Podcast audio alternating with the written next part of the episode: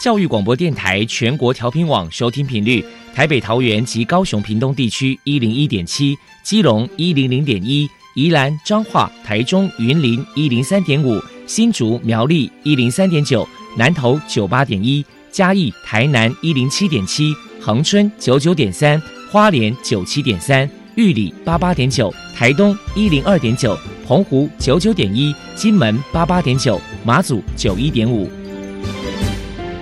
是包容，爱是牺牲，爱是分享，爱是服务。因为爱，特殊教育充满了无限的可能。用爱关怀身心障碍同学的未来，用心倾听资赋优异子女的心声。欢迎老师、家长、同学们，大家一起加入特别的爱这个大家庭。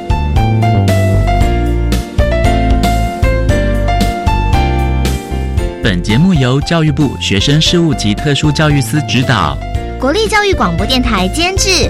欢迎收听。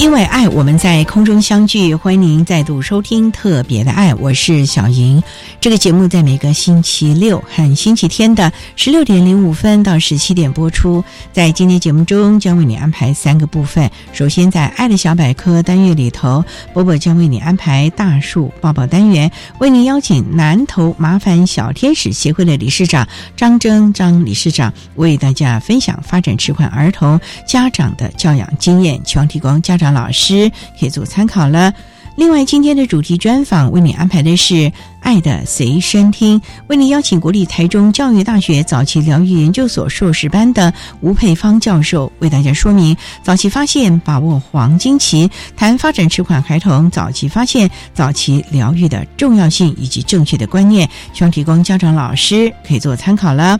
节目最后为你安排的是《爱的加油站》，为你邀请彰化县彰化市大成国小学前巡回辅导班的曾玉涵老师为大家加油打气喽。好，那么开始为您进行今天特别的爱的第一部分，由波波为大家安排大树抱抱单元。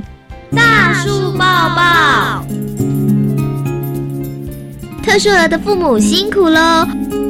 我们将邀请家长分享教养的技巧。情绪舒压、夫妻沟通、家庭相处，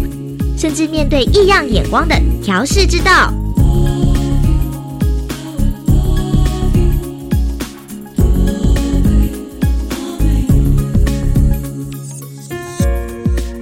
Hello，大家好，我是包包，欢迎收听大树抱抱。今天我们特地请到了南投县麻烦小天使协会的理事长张静女士，请她来到节目现场，跟大家分享特殊儿的家长教养经验谈。张理事长的小女儿新华今年二十六岁，有发展迟缓及学习障碍的状况。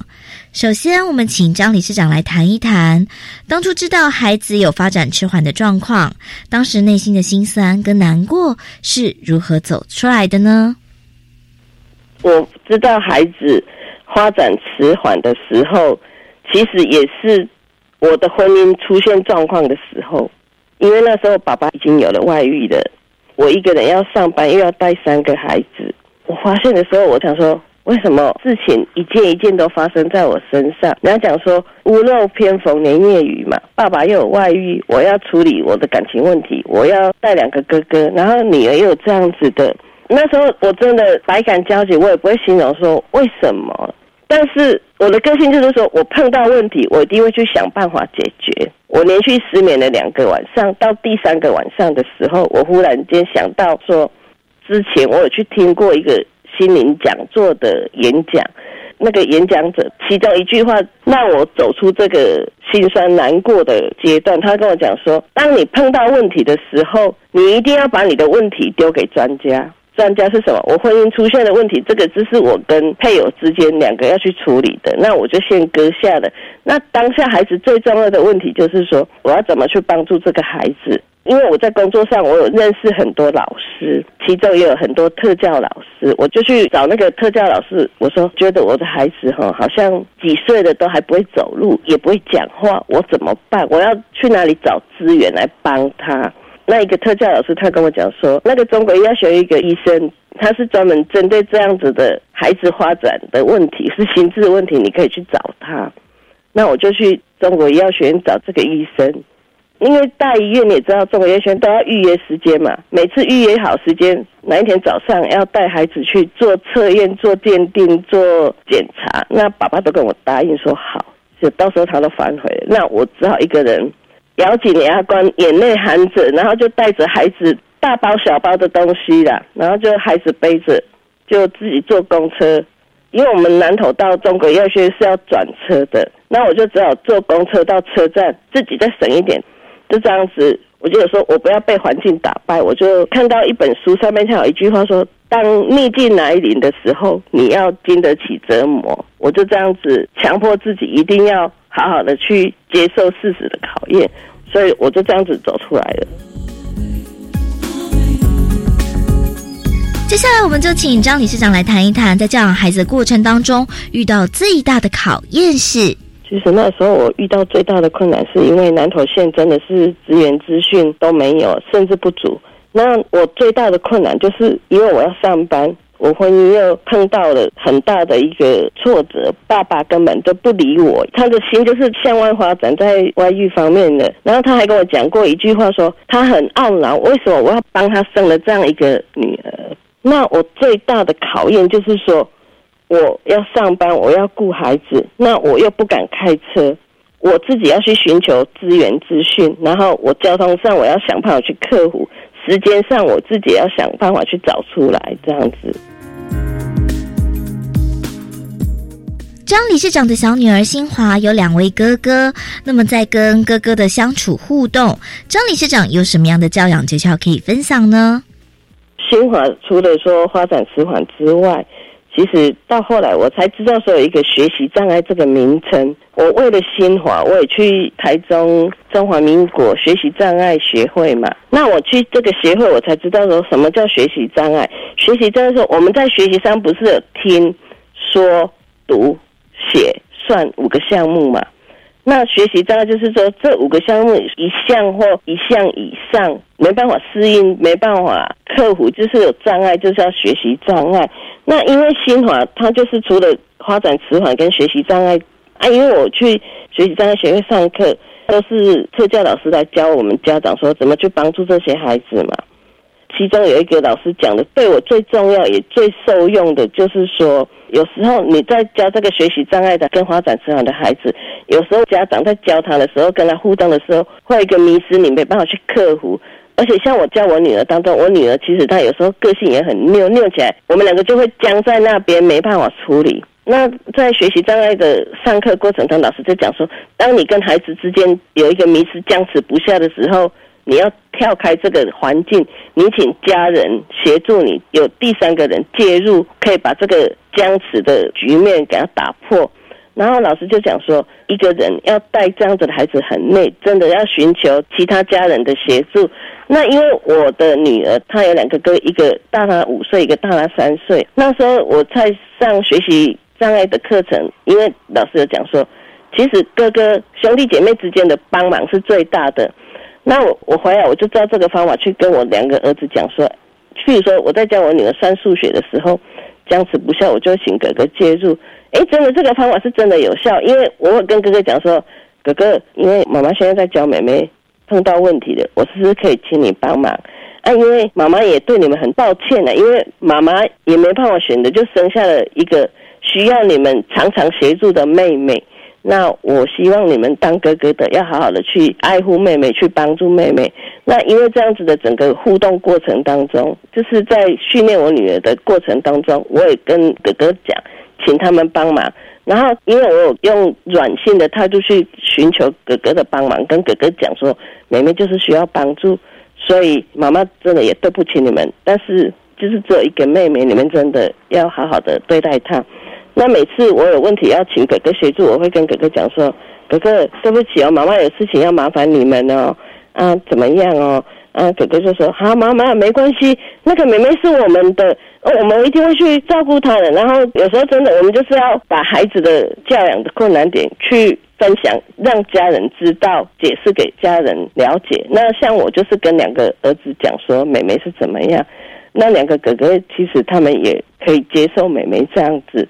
所以到目前，有时候譬如说我要上班，我要去训练、开会，时间没办法陪伴妹妹，还是我会寻求两个哥哥去帮她。我在这里要跟大家分享的就是说。我们遇到问题绝对不能逃避，我们一定要去面对它，然后不要一个人孤军奋战，这个是很累的。而且一个人的想法跟两个人的想法绝对是不同的，不要一个人在那边闭门造车想办法解决，一定没办法解决。你一定要向外寻求协助，而且家人跟孩子兄弟姐妹对孩子的帮助是比我们一个人是是还要好的。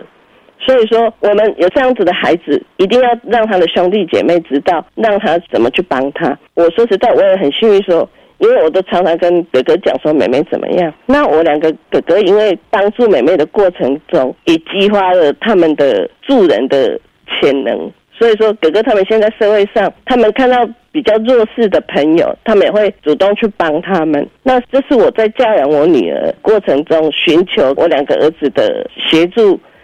事后收到的效益就是说，哥哥他们现在也变成说，他们要去帮助弱势团体、弱势的族群这样子。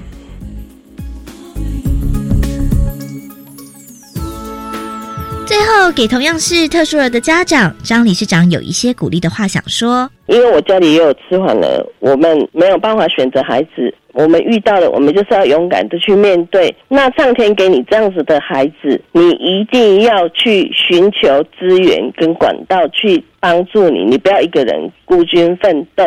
最后就是以卢岩基金会罗惠富医师他讲的一句话，送给大家跟大家分享。这句话也是我常常在勉励我自己的。那这句话就是说，因为你有一份特别的爱。所以上天给你一个特别的孩子，那希望大家就是好好的珍惜我们这一份爱跟这样一个特别的孩子。谢谢。谢谢南投县麻烦小天使协会的理事长张静女士接受我们的访问。现在我们就把节目现场交还给主持人小莹。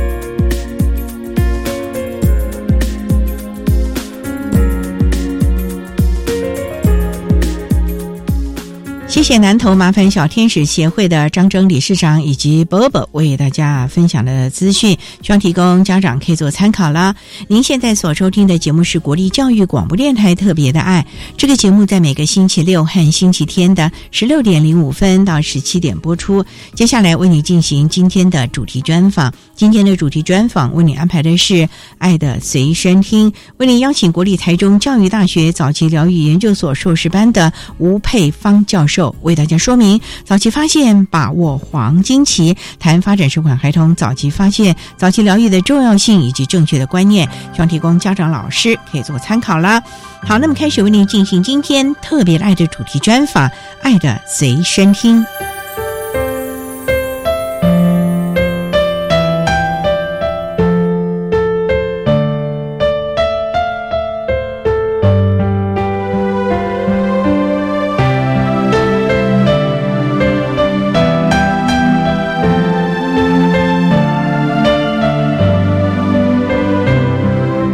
的随身听。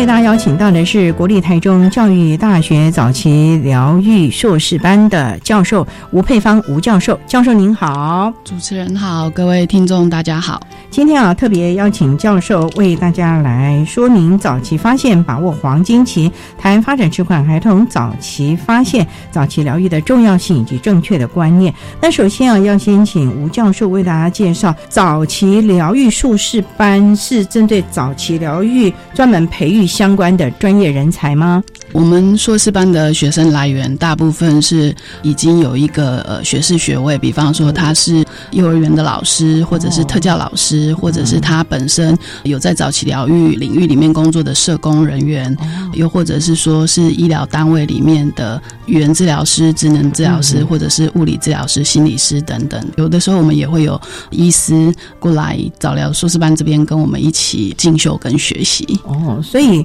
其实是跨了蛮多领域的了。啊、对，它其实是一个比较跨领域的，针对学龄前发展迟缓或者是其他相关障碍类别的学生的一个呃研究所。学生毕业之后就可以专门的针对早疗这个部分从事相关的职业或者是协助喽。其实我们硕士班的精神比较强调跨领域的合作，因为其实早期疗愈，尤其是儿童在学前的阶段。在发展上面，当他遇到有困难的时候，包含他的相关的福利服务，还有一些治疗的方式，其实都是来自于各个不同的系统。那所以我们非常强调，就是当学生进到我们这个硕士班里头来的时候呢，他可以透过了解其他系统如何的运作，然后让他在除了自己的专业领域里面很清楚知道自己专业领域的系统运作之外，然后更进一步的去了解其他的也有提供早疗服务的相关系统如何去运作。然后他们怎么样去搭配，然后合作，然后以家庭为中心的方式去提供家长还有特殊需求的孩子一个全方位的支持。不过教授您说了，像有幼教的老师啊、特教的老师，甚至于医疗体系的专谈的这些，现在讲跨领域，一些其他科技跟这个完全没有相关，例如可能是华文系啊、台文系啊，或者是社工系的，有这个资格来报考这个系，将来是不是要补很多学分呐、社工系本来就是在我们招生的对象当中。我自己在早疗所服务的这几年，我其实也有相当多的学生来自于各个不同的领域，可能他们对早疗非常的有兴趣，也非常乐意的奉献之后的一些时间在发展迟缓的儿童身上。那的确，我们有一个审查机制，就是你如果考试上了之后，我们会看看你的背景，然后再去由系务会议开会去做决定，看你要补多少个学分。所以还是要补修学分的、哦。哎，对，因为毕竟是跨领域。还要有笔试的哦。对啊，我们在去年的时候才刚开始做了一点点的调整，就是在在职专班的部分，我们现在是没有笔试，但是有一个书审跟面试部分，还是一样分两阶段。白天的硕士班的部分，我们还是一样维持有笔试。总是要看看孩子的程度嘛，啊、嗯，因为将来真是希望他们真的能够到各个早疗的领域当中去落实的服务了啊。嗯，那修业年限是有没有规定啊？学校有学校对于硕士生的要求的规定，那我们大部分是建议两年至两年半的时间，不然拖太久也不太好。嗯，对啊。所以呢，我们把这样的一个相关资讯也提供给有兴趣的朋友们了啊。嗯、好，那我们商量要再请国立台中教育大学早期疗愈硕士班的教授吴佩芳吴教授，再为大家说明早期发现、把握黄金期、谈发展迟缓孩童早期发现、早期疗愈的重要性以及正确的观念。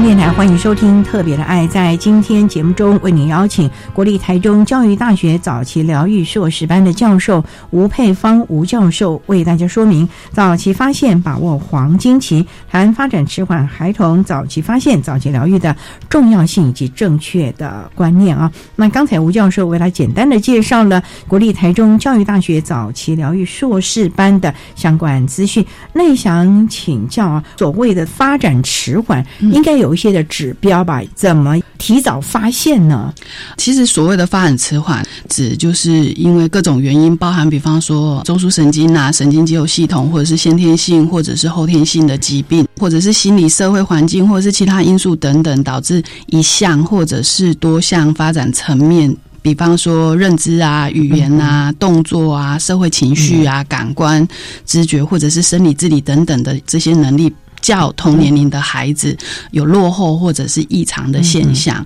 一般而言，如果孩子没有办法达到九十 percent 跟其他一般同年龄的小孩可以完成的能力的话，那我们会称这样的一个状况之为发展迟缓。如果说家长或者是幼儿园的老师想要更进一步的早期发现或者是了解孩子发展状况是不是有符合他同年龄层的孩子，其实现在各个县市都大力的推荐儿童发展筛检，包含可以联。落各个县市的社会局啊，或者是教育局，或者是上网。现在网络非常的方便，不管是手机或者是在家里面电脑，几乎人人一手机都可以上网。只要家长可以打上儿童发展筛检，或者是儿童发展筛检表，我们国内在儿童发展筛检这一个部分非常的广泛。家长或者是老师，只要可以找到这个筛检表，各个县市都有不同的版本。那你只要找到这个筛检表，在筛检表上面都会有发展里程碑。只要按照孩子的实际年龄去找到符合他年龄层的发展里程碑，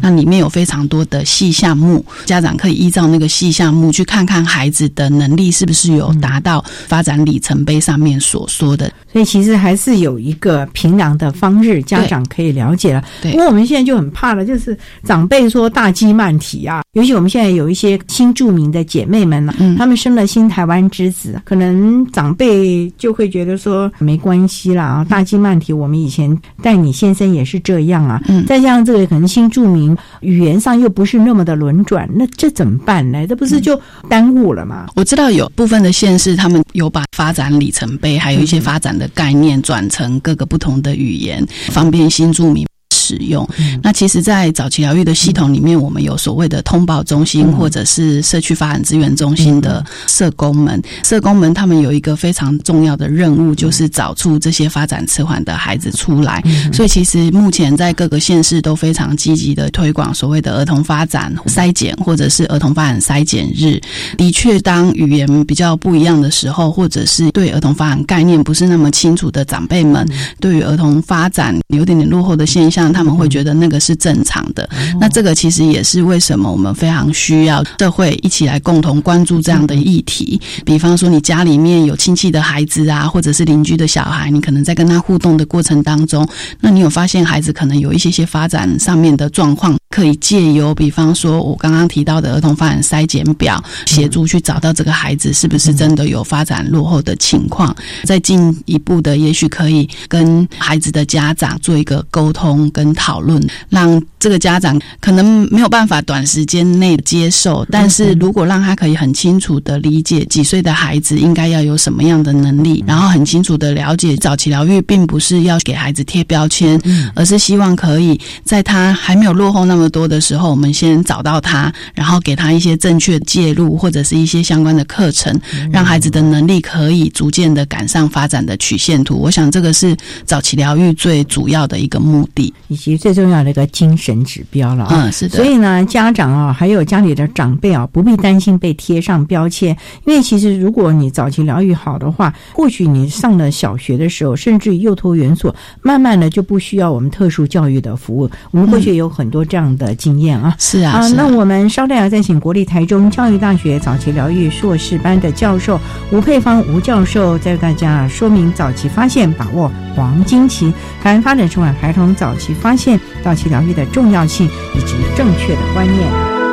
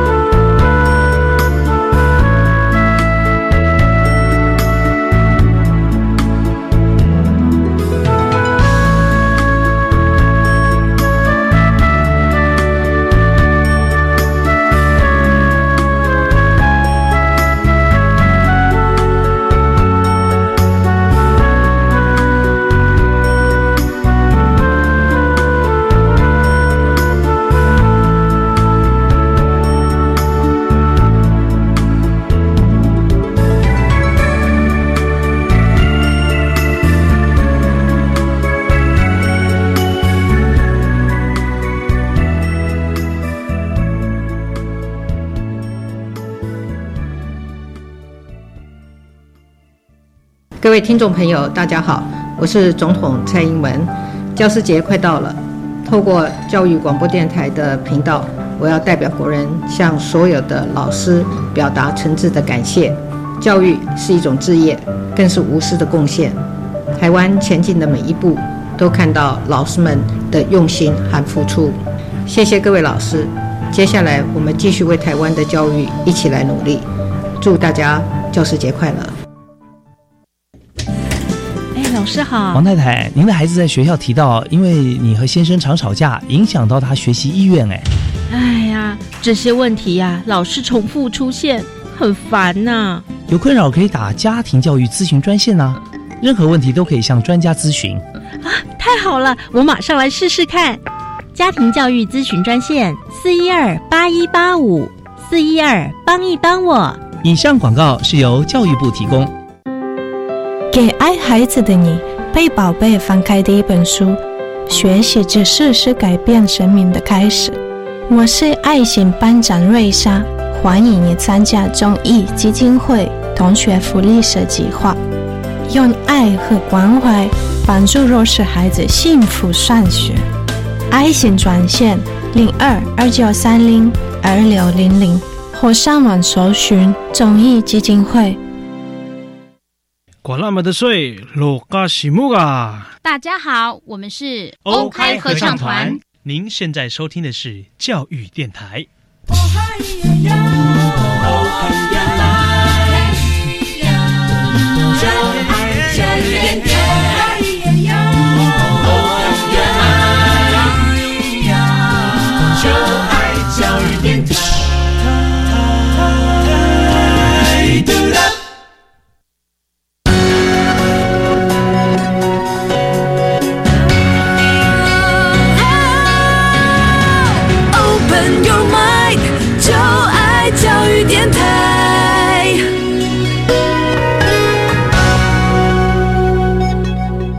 教练台欢迎收听《特别的爱》这个节目，是在每个星期六和星期天的十六点零五分到十七点播出。在今天节目中，为您邀请国立台中教育大学早期疗愈硕士班的教授吴佩芳吴教授为大家说明早期发现、把握黄金期谈发展迟缓孩童早期发现、早期疗愈的重要性以及正确的观念。那刚才啊，吴教授为了简单的说明了早期疗愈什么是发展迟缓，会有哪些的状况啊，以及如何发现？重点就是发展迟缓孩子不会被贴标签的。不过也想请教教授了。那既然觉得孩子可能有一些发展比较落后的状况，这个时候可能相关的服务就必须进入所谓的早期疗愈。那我们所谓的早期疗愈，它包括了哪一些的项目啊？我发觉好多家长一。听到孩子有需求，就开始在讲的密集式的，搞得大家人仰马翻，好像孩子进步也不是很好。那有的又说，我们没有时间带去啦，没关系啊。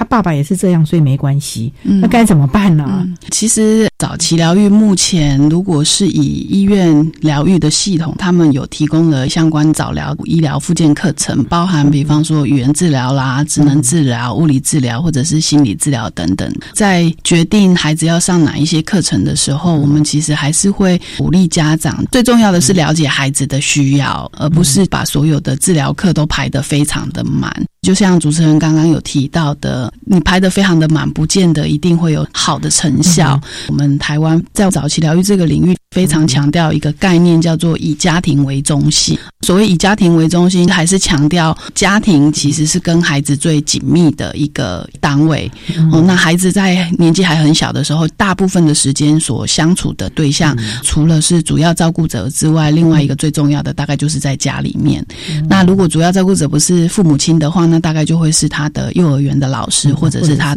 托婴中心的老师，或者是保姆。有一些治疗课，的确，你孩子如果评估出来有需求的话，我们还是会鼓励家长要带去上课。但是不是只是带去上课，而是家长要很清楚的了解治疗师现在目前在训练孩子的目标是什么。很专业的东西，哎，教授。对，所以我们会鼓励专业人员必须要把治疗的内容转换成家长可以理解，让这些目标可以在日常生活的情境当中，家长也可以透过不改变太多生活作息的。的情况之下，妈妈还是一个妈妈，只是给他一些策略跟方式，协助他的小孩子在日常生活里面能够有一样的能力，然后去练习这个小孩子应该的一些能力跟目标。不过这样蛮抽象，就是我们什么例子啊？例如说，治疗师在治疗室里面告诉了孩子，家长在旁边观摩说：“哦，我家里没有这个器具，哎，我要怎么来做这件事情啊？”嗯嗯。有什么变通的方法，在家里面，例如洗澡啊、吃饭呐，或者是玩耍的时候啊，可以来把它转换呢？举一个非常简单的例子，像教颜色。在治疗室里面，有可能使用颜色的积木，让孩子认识这些颜色。可是认识颜色，其实在生活当中，我们有非常多的东西都是有颜色。所以当家长带孩子出门的时候，比方妈妈在开着车，然后孩子在后座，所以妈妈就可以说：“哦，现在是红灯了，或者是下一个红绿灯的时候，可以请孩子看看什么时候变绿灯。绿灯的时候，我们车子就要开走了。”我想这个是非常自然情境里头，让孩子把一些所谓认知的概念带到日常生活情境，然后妈。妈，如果一天载孩子出去街上好几次，那你会有非常多的机会让孩子可以有认识颜色的机会。但是这个认识颜色的机会不是很自私的，就是坐在治疗室里头认识这些有颜色的积木，而是在日常生活场域里面，包含你要穿什么颜色的衣服啊，你要不要去挑挑看啊，等等之类的。那又或者是说，像如果要认识自己的身体上面的器官，比方说眼睛啊、鼻子啊、肚子啊等等的，那可能在治疗室里面会变得非常的。自视，或者是你可能只是拿着那个图画书去认识眼睛、鼻子、嘴巴。洗澡的时候，我常常鼓励家长，那是一个非常良好的亲子互动跟语言训练的时间，包含认知也都可以在里面。当你帮孩子洗脸的时候，你就可以说洗洗你的眼睛啊，洗洗鼻子啊，洗洗你可爱的小脸颊，搓搓你的眉毛啊，就可以把器官的概念带到日常生活里头去。那其实小小孩有的时候一天不是只有洗一次澡，他可能会洗两次。那我们透过这样子的方式，你一天就会有两次的练习机会，包含如果语言发展比较慢一点的孩子，家长在唱一些呃歌跟孩子互动的时候，你可以唱到一半突然间停下来，然后让孩子接最后的两个字，或者是接最后的三个字。其实这些都是语言互动的方式，或者是语言能力增长的一些方法跟策略。但是家长在日常生活透过比较多一点的机会，因为家长跟孩子相处的时间比较长，所以他可以有比治疗师更多的。时间跟机会去协助这个孩子多做很多的练习。这可能是比较认知的吧。那如果说孩子今天是咀嚼，或者是大肌肉、小肌肉、感统的问题，说这个太专业了吧？呃，我们所有的训练或者是练习这一些能力，其实最终还是得要回归到日常生活里面的使用。这个也是为什么我们近年来大量在推动融合教育的一个概念，因为孩子最终还是得要回归到一般的日常生活。在日常生活里面，即便我在治疗室里面训练孩子的精细动作，这些精细动作最终还是得运用在日常生活。里面其实所有日常生活里面孩子的游戏或者是一些相关的活动，他都需要用到我们在治疗室里面训练的一些相关能力。比方说像精细动作，你可能在治疗室里面做训练，但是回到家庭里面，包含妈妈在洗菜的时候，如果让孩子协助剥豆子啊，这些也是一个精细动作的训练。可以啊，对啊，当然，我觉得这个东西是必须要透过治疗师跟家长的讨论，所以我非常鼓励家长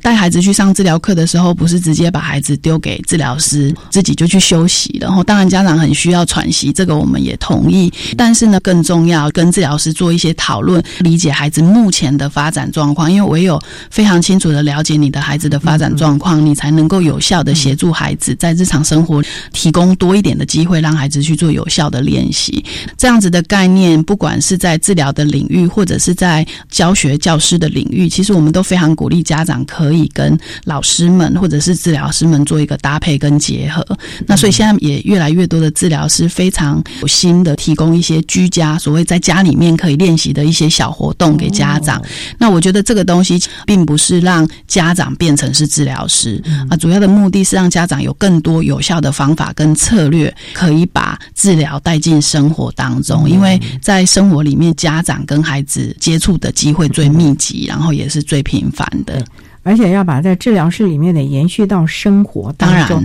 让他能够内化。对，否则的话，出了治疗室，孩子可能又不了解，是该怎么办呢？对该如何的啊？好，那我们稍待啊，再请国立台中教育大学早期疗愈硕士班的教授吴佩芳吴教授，再为大家说明早期发现、把握黄金期，台湾发展迟缓孩童早期发现、早期疗愈的重要性以及正确的观念。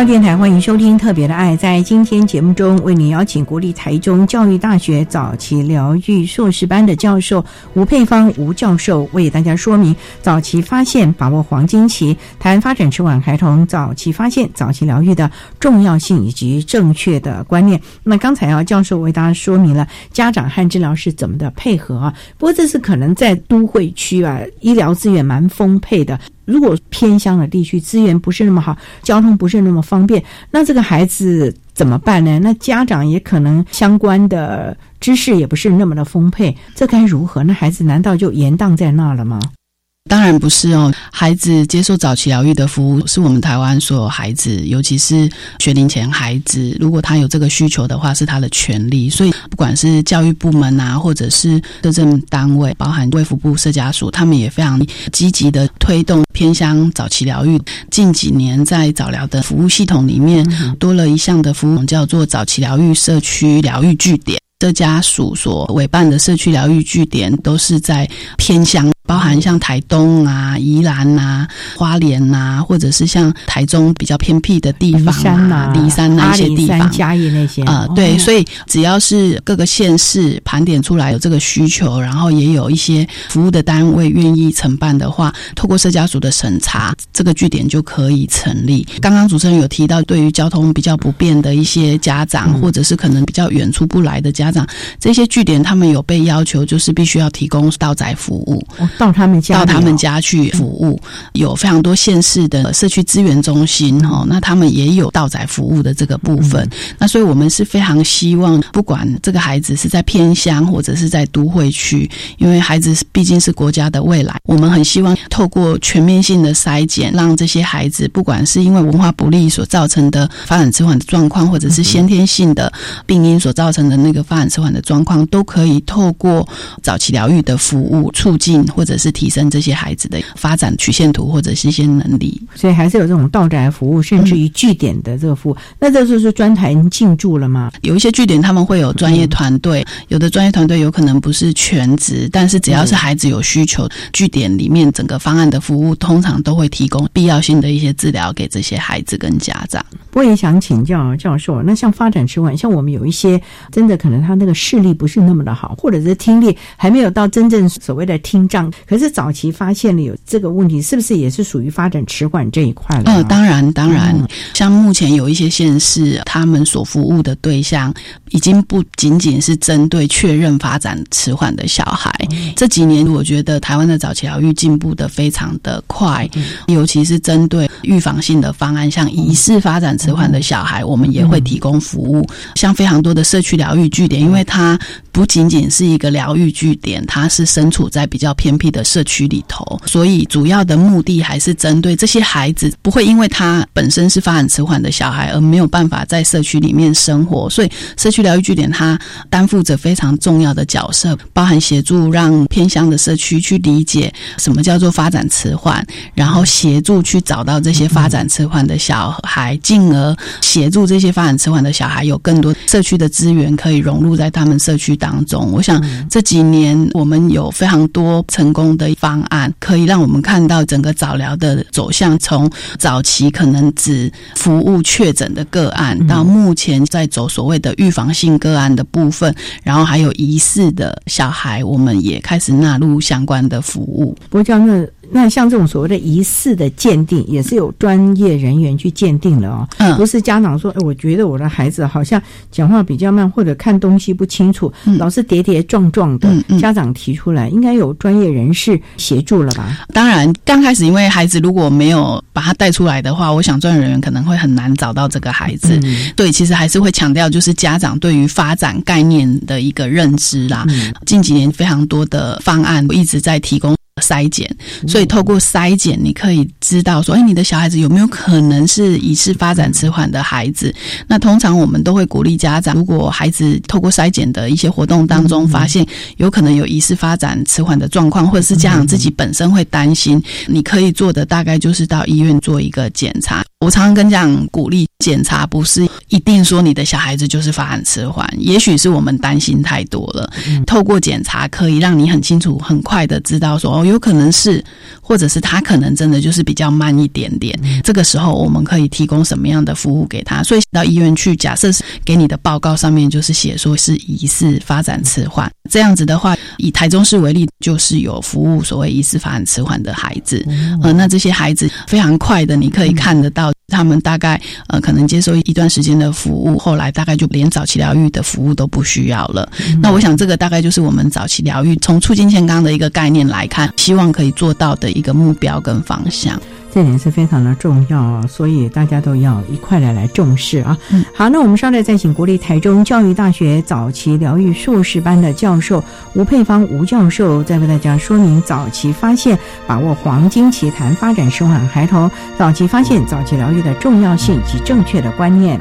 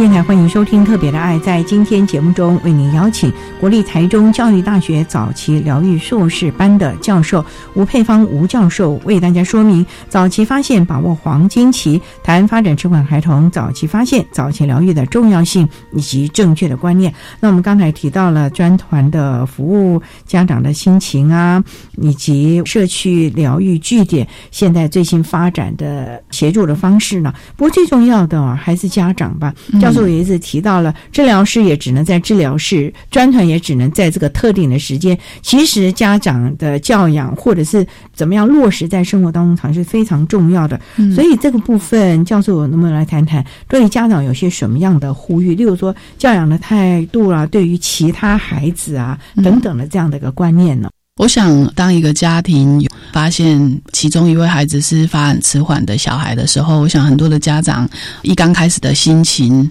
我们应该是可以理解的，啊可以非常懂，这个是非常难过的一件事情。那但是，像我常常跟家长在聊天的时候，我总是跟他们说，难过是一定的，然后难过也是正常的，而且他们有非常多的权利可以难过，因为没有一个人是期待自己的孩子可能会有发展上面的一些状况。那但是，当你可以把难过的时间缩得越短，用以最有效、最快的时间，赶快去正视孩子在发展上面的问题，我想家庭可以得到的协助跟帮忙会更多。但是，就像我们刚刚聊的，不管有再多的协助跟帮忙，其实孩子大部分的时间是在家庭里头。所以，当家庭的能力可以提升的时候，孩子的能力相对性的就可以提升。我觉得没有一个人生出来，或者是没有任何一个家长在。有小孩之后，马上就知道可以怎么样当家长。其实每一个特殊需求的孩子的家长也是一样，他当一个一般孩子的家长就已经有够困难，特殊需求孩子的家长其实会更困难。但是有一些策略跟方式，必须要透过与专业人员共同讨论。比方说，该坚持的还是要坚持，不要因为觉得对这个发展迟缓的孩子心有愧疚，所以我们就非常宠着他。常跟很多家长讲，其实孩子有很多的情绪或有很多的表现跟行为，不见得是来自于他发展迟缓造成他这样子的情绪跟行为，他有可能是因为你的教养的方式跟策略。所以我自己个人是认为，其实，在教养策略上面，并没有什么跟一般发展的孩子太大不同的地方。我最常讲的就是，当这一个四岁的自闭症的孩子，我们以自闭症孩子为例好了，当他吞掉自闭症以后，他还是一个一般的小孩。他他就是一个一个四岁的小孩。当家长说不的时候，他要能够透过不同的方式去理解什么是不要。当家长说等一下的时候，他要能够知道什么叫做等一下。有一些有效的策略，其实是在教养的过程当中，尤其是特别是在教养特殊需求孩子的过程当中，应该要去执行，然后也可以去执行的一个方式。这样子，家长跟孩子之间的关系，然后默契也才会越来越好。那另外，针对手足的部分，可能是因为我们台湾文化的影响。常看到另外一个手足，就可能被赋予非常多的压力，或者是被忽略。我想这个其实是每一个家庭都应该要非常正视的一个问题哈，因为不要忘记另外一个手足可能也还是小孩，所以在他们成长过程当中，一样也需要家长的关怀跟关注。我常常都会建议。家里面有手足的声音障碍儿童，或者是发展迟缓儿童的家庭，家长可能要稍微拨一点点的时间给这个一般发展的孩子，让这个一般发展的孩子很清楚的知道家里面现在面临的状况是什么，爸爸妈妈现在忙的是什么东西。但是同时也可以给这一个一般发展孩子一样相同等值的爱，让这个孩子透过理解知道发生了什么样的事情，可以营造是一个家庭共同在面对这个问题，而不是把这个孩子就这样给遗忘掉了。嗯，我想这个只是非常重要。那另外一个还是要提醒，就是不要给一般发展孩子，就是另外一个手足太多的压力哦，因为我们也看过，如果那个声音障碍孩子是老二的话，那一般发展是哥哥或者是姐姐，那妈妈就会跟哥哥跟姐姐讲说，以后如果妈妈走了之后，就是你要帮妈妈照顾弟弟或者是妹妹。我想这个在儿童的发展过程当中，其实是一个非常沉重的一个压力。呃，我觉觉得家长在孩子年纪比较小的时段，其实我们应该要做的角色是去营造机会，让一般发展的孩子跟他特殊需求的手足可以营造一个好的手足的关系。所以帮忙这一个特殊需求的孩子，或者是帮忙这个一般发展的孩子，看到这个特殊需求手足的优势，怎么样去营造他们之间的兄弟情啊，或者是姐妹情。我想这个以后当他们长大之后有感情，家长不需要交代，我想这个手足自然就会伸出援手去协助他的手足，而不是从小就一直灌输他说这个是你的责任，这个就是你要帮爸爸妈妈照顾他。我想很多的案例到最后，这个手足压力太大的情况之下，我有看过离家出走的啦，或者是跟父母亲关系非常不好的啦。我觉得这个都是家长应该要考量到的几个面向。嗯，那家长自己也应该适当的抒发吧，当然，自己要能够去调试，甚至于参加发展迟缓的家长团体，可以大家共同兴起来面对成长吗？有啊，其实我们台湾在这一个部分有非常多的家长团体，像自闭症孩子就有非常多的家长支持团体。我觉得家长一定不要忘记，虽然你有这样的一个孩子，但是呢，你自己的生活就是你自己想做的事情，你还是得调整完你的整个作息。当然，就是因为这个孩子的状况，可能难免会打乱了你的一些作息，或者是你一些生活步调。但是，适当的给自己一些时间，适当的给自己稍微放手一下、放松一下，哈，你再回来的时候，在面对孩子的问题的时候，你可能会有一些不同的想法跟不同的看法。家长啊，如果要让孩子好，你自己要先好，我想这点是非常的重要的了。好，那我们今天也非常的谢谢国立台中教育大学早期疗愈硕士班的教授吴佩芳吴教授为大家说明早期发现、把握黄金期、台湾发展迟缓孩童早期发现、早期疗愈的重要性以及正确的观念。非常谢谢您，吴教授，谢谢。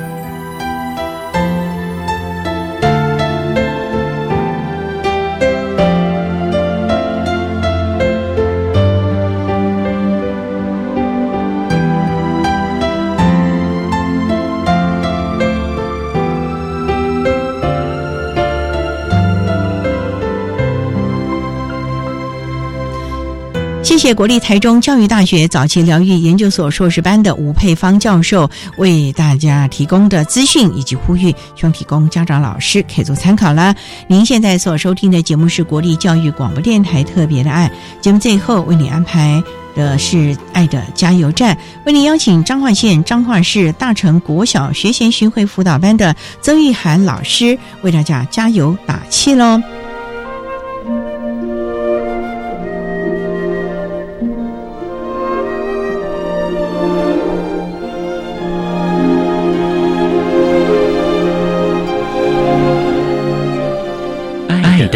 加油站。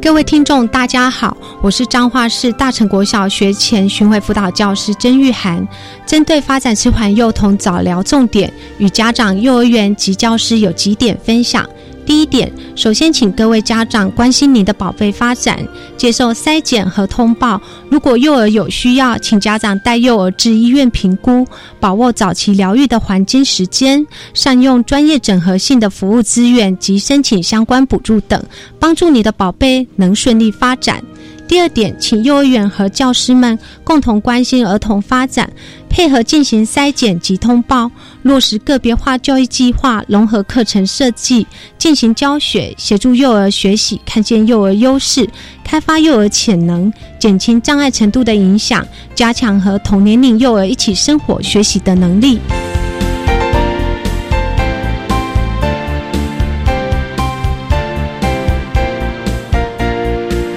节目就为您进行到这了，感谢您的收听。在明天节目中，为您邀请彰化县彰化市大成国小学前巡回辅导班的曾玉涵老师为大家分享“不要漠视谈发展迟缓孩童早期疗愈的重要性”以及相关的经验，希望提供家长老师可以做个参考了。感谢你的收听，也欢迎你明天十六点零五分再度收听特别的爱。我们明天见喽，拜拜。